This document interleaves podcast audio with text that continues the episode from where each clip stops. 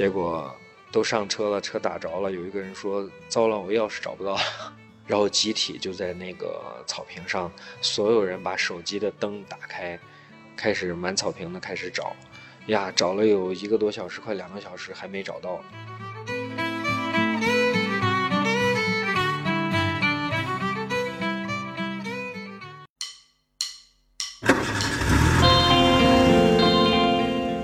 记忆心底，风景在路上。当风景成为记忆，走过的每一步才不枉岁月一场。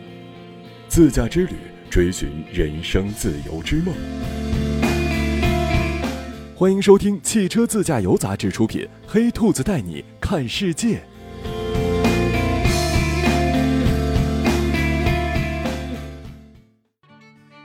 期呢，我们聊了一些国外的事儿，但是很多人。可能说出国呀比较麻烦，所以我们从这一期开始呢，就跟大家讲讲这个大西北自驾游相关的。第一站，我们先来到甘南。呃，首先有请我们黑兔子老师先跟大家打一招呼吧。嗨，各位亲爱的听众朋友们，大家好，我是黑兔子，我是咱们的自驾领队，也是自驾达人，很高兴能在这里和大家去分享自驾游的点滴，给大家推荐好的线路，带大家一起去玩。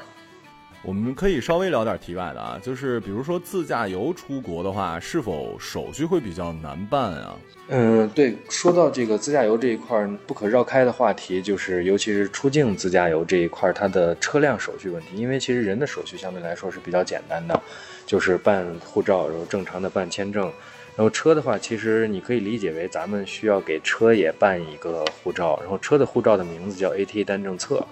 然后这个 ATA 单证册就是它的作用就在于可以解决你车身份的问题，尤其是咱们开着打个比方说开着中国的车，然后去到了周边的一个国家，甚至更远的地方，到每一个国家的海关。他他一看到人是有护照的、有签证，OK，他知道你可以进。然后，那么车的话，他就需要你拿 AT 单证册，在上面会详细的记录你的车什么时候买的、车的详细的信息，包括它的价值，以及在中国的海关押了多少钱，然后就是一个押金，这样能确保你的车是合法的，是你个人私有的，你开着这个车是来旅游的，等等，就是这些证明都会在这个 AT 单证册里体现。那么体现以后呢，咱们还要提前去通过，呃，相关的一些机构去给大家办这个 ATA 的申报手续，就是说要提前告知这沿途相关的国家的海关，就是说我们要去这些地方。那么这些所有的手续走完之后呢，咱们就拿着个人的护照，拿着咱们的 ATA 单证册，就可以去出国自驾游了。哦，原来是这样。所以这个稍微有点麻烦，但是这个比如说做车辆的这个东西，咱们是可以做的，是吧？就只要交给咱们就可以做了。对，也就是说找我们的话，统一就给大家把这些所有的手续都办理清楚，然后咱们就可以出国了。啊，那这个出国的手续可能稍微麻烦点，咱就先从国内转起吧。咱就以西安为出发点。开始说，然后说到现在这个时节刚好六月份了，然后适合去的地方，其实适合六月去的地方是有很多的，呃，有山有水，然后也有草原。那么我个人呢更喜欢草原一些，所以咱们就先从草原开始说。我给大家也分享一下这个地方，因为这个地方它也涵盖了有水，就是甘南。因为说到甘南，其实有很多版本，也有很多传说，然后大家对甘南也都很神往。然后在这个。呃，说甘南之前呢，不得不提到一个电影，就是《天下无贼》，因为当时甘南有一个很著名的这个桑科草原，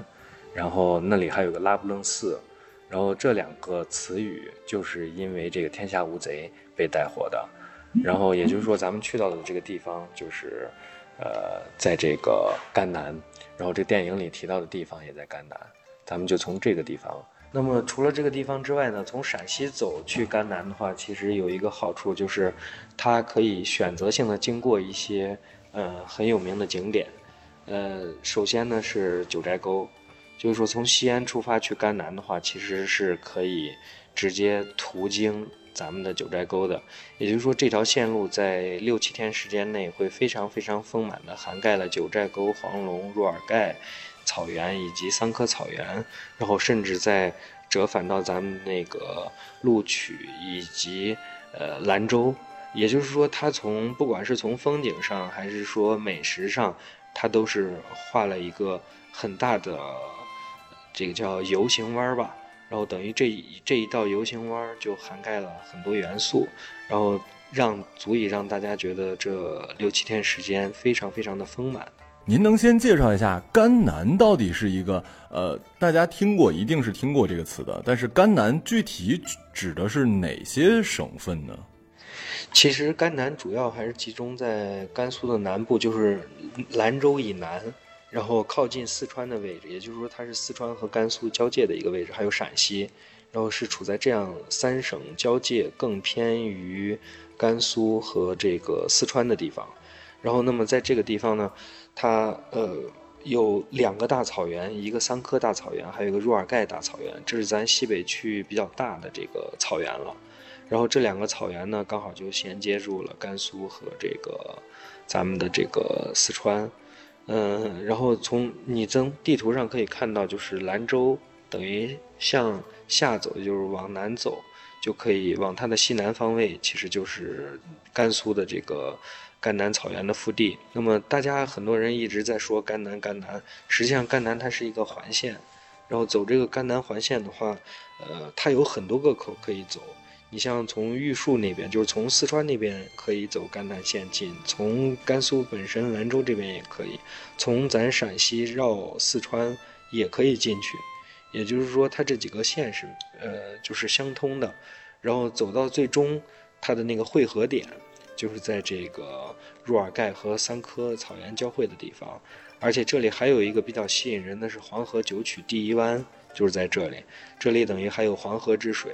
然后黄河的美，黄河的这个第一湾都可以在这里看到。也就是说，它有草，而且还有水，而且是黄河之水。这这一段是黄河水最清的地方，就在这里。而且它有最美的黄河第一湾，就九曲第一湾也在这一块儿，包括它的花湖。所以它其实在这个草原上，它不单单像咱们那个呼伦贝尔大草原之类，它主要是以草原为主。它这里面还涵盖的有湿地的这种风景，还有就是录取这边的石林。基于这些，就是它会变得，就这个旅游景点会变得非常非常的丰满，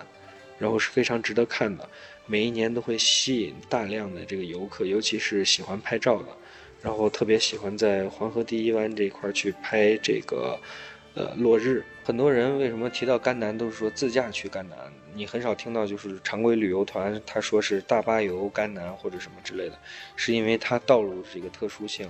就是甘南相对来说是旅游，就是公路开发相对来说缓慢一些的，因为它横跨过了三个县，然后存在这个修路的问题，所以。更能满足或者更方便于自驾车、私家车的方式出行。然后大巴车的话，由于它的这个路程点跟点之间距离的问题，以及限速的问题，还有道路这个可通过性等问题，还有就是安全问题，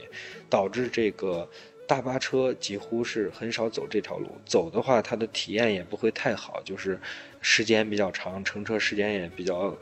紧，然后这样的话给客户的体验都不太好。所以，呃，自驾是非常好的一个选择，走这条线路。你说的是六月份，这个甘南是一个特别好的。那么这个月份上，从咱们相比较专业，因为您去过很多地方嘛，呃，六月份这个季节跟其他季节有什么不一样？就为什么要选甘南呢？六月份这个季节是在甘南，它这个草已经彻底都绿了。然后，而且花湖为什么不再往后呢？是因为花湖的花这会儿是正开，然后这个节点去的话，可以看到草和花相融合，然后还有这个湿地风光，然后这种拍出来的那个效果是特别美的。所以在这个时间段去的话也是最好的，而且它的天气还不是最热的时候，所以基于这些是非常值得，呃，在这个节点，在这个时间段去的。呃，刚刚您也稍微提了一下，就是说整个我们从西安出发去甘南的这趟线儿，呃，大概是六七天的时间，是吧？它的具体设置又是什么样的？就咱们可以稍微细的聊一下，比如说从哪儿出发呀，然后先到哪儿啊，再到哪儿啊？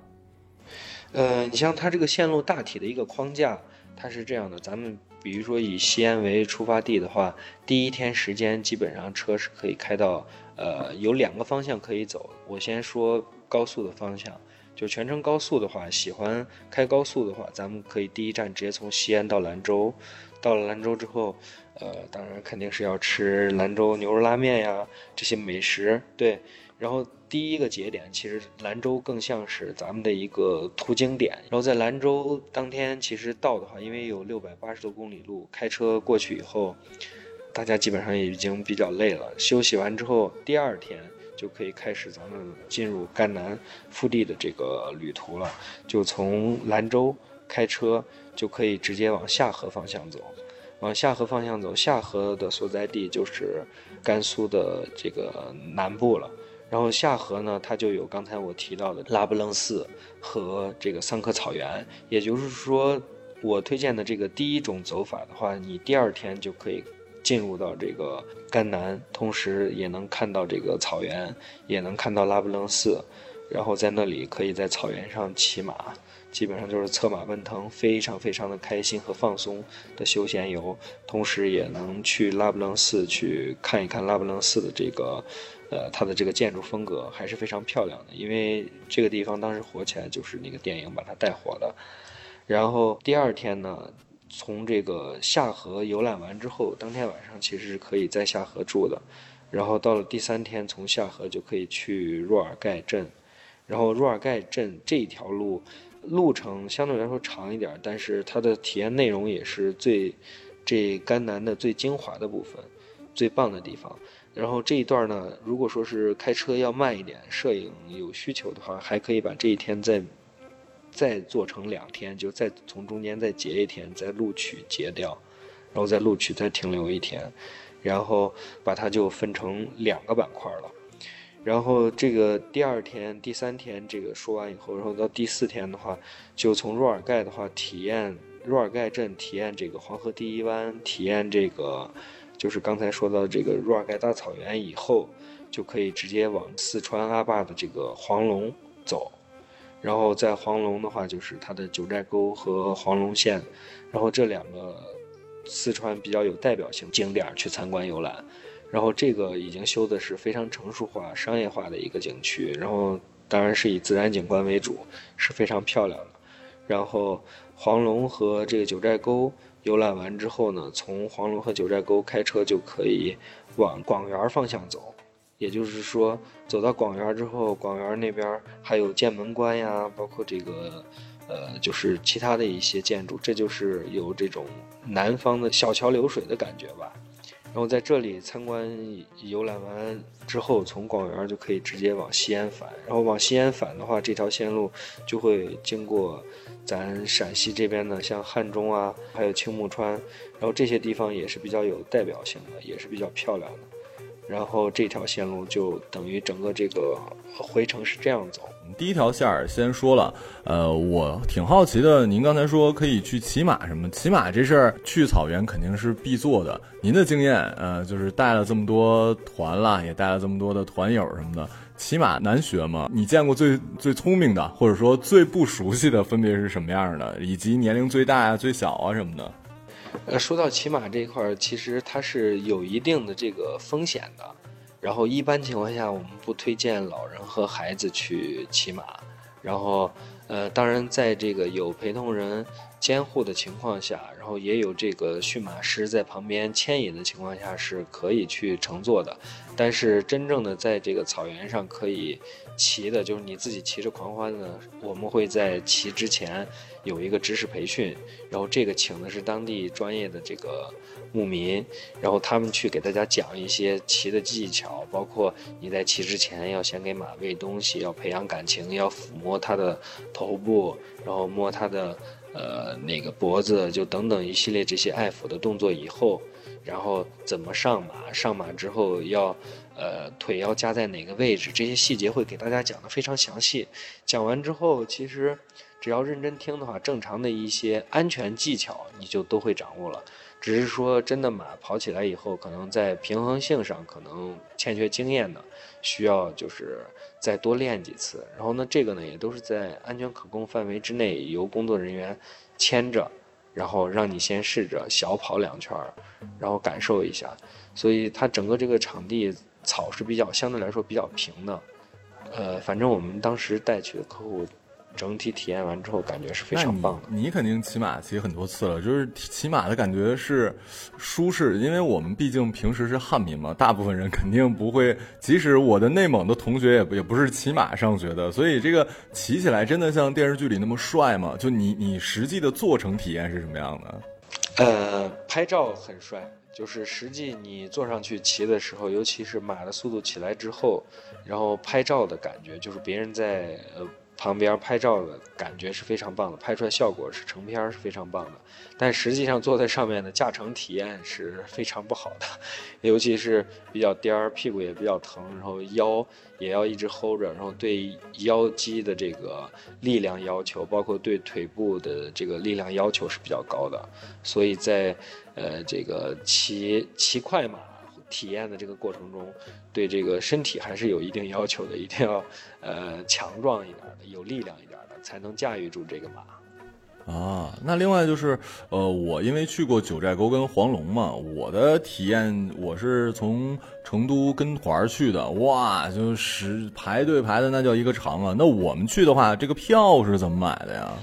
呃，票都是我们统一给大家办理的，也就是说，大家其实。呃，比如说我们提前发布招募信息，招募信息之后，大家看到了以后就确认报名时间，这个时候我们就会帮大家统一把他的门票啊，包括那个九寨沟里面的这个大巴游的这个车票啊，都涵盖在内，给大家提前预定好，确保的就是咱们到了之后能够有序的，并且是呃优先的进入景区去参观游览。这趟次啊，就有没有什么呃团友啊会出现的一些？呃，他们觉得特别有趣的点，就除了你之外，或者他们有有在这个过过程中这三次里面，你有什么印象深刻的团圆吗？还挺多的，就是其实也发生过这个故事，就是我们走了一段夜路，你想带着客户，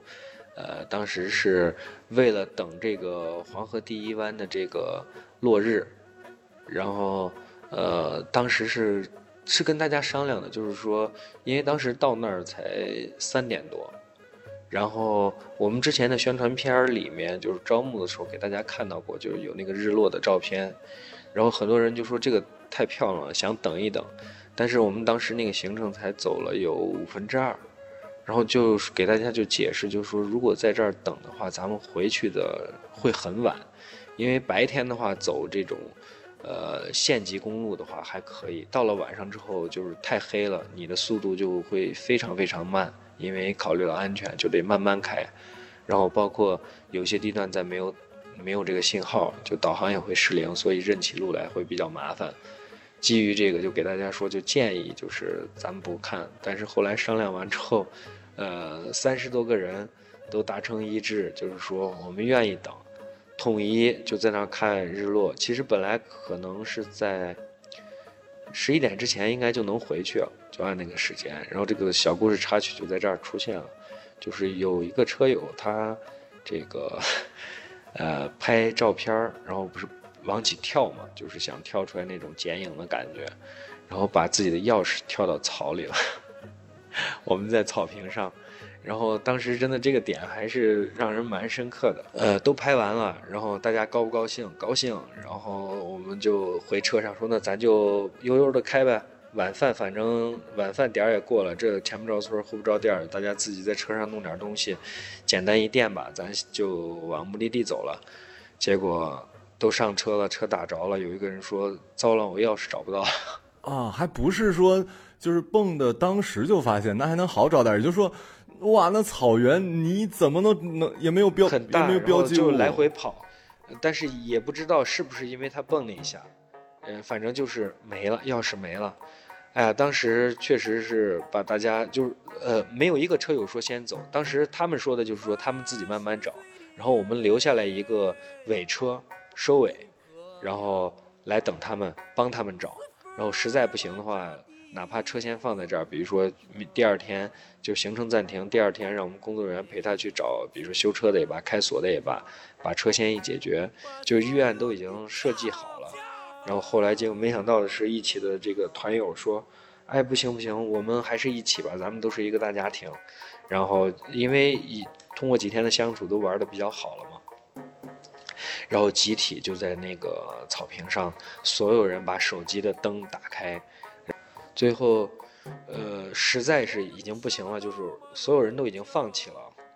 呃，就说那算了吧，不行他就坐咱们工作人员的车，车放在这儿也掉不了，然后把就是只能就是这样了，然后就先走，然后第二天再进在这个下河叫当地的车再拉过来再解决这个问题，然后已经说好了，结果走到车跟前就说是哦，那把车再检查一下。呃，看看里面会不会能看到什么贵重物品啥的，怕放在这儿不安全，就做什么标记。结果发现就在这个车下面，钥匙在车下面 放着，等于就是可能是他对下车时候掉的。所以就是这个点，当时有了这个点之后，然后呃这个插曲之后，我们回去就特别晚，然后呃等到那天。开车等到到这个下河的时候，已经是晚上快两点了，就一点多钟，凌晨一点多钟才到下河的。然后那一路上，嗯，当时我们在对讲机里，大家聊了很多，就是走得非常慢，就每个人都在讲自己的故事。然后具体的故事这会儿还真想不起来，但是很多人讲了之后，包括到现在我们关系都特别好，就是那一场活动当时，呃，增进了大家的感情。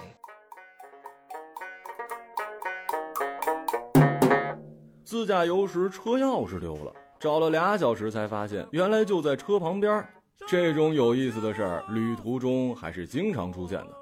点击“黑兔子带你看世界”专辑，选择话题，加入自驾游车友联盟，分享你在自驾游路上经过的有意思、难忘甚至奇葩的意外状况。你的故事很可能被杂志收录，并成为特约记者，拿到稿费，或者有机会和我们一起录录节目。期待你成为下一只黑兔子。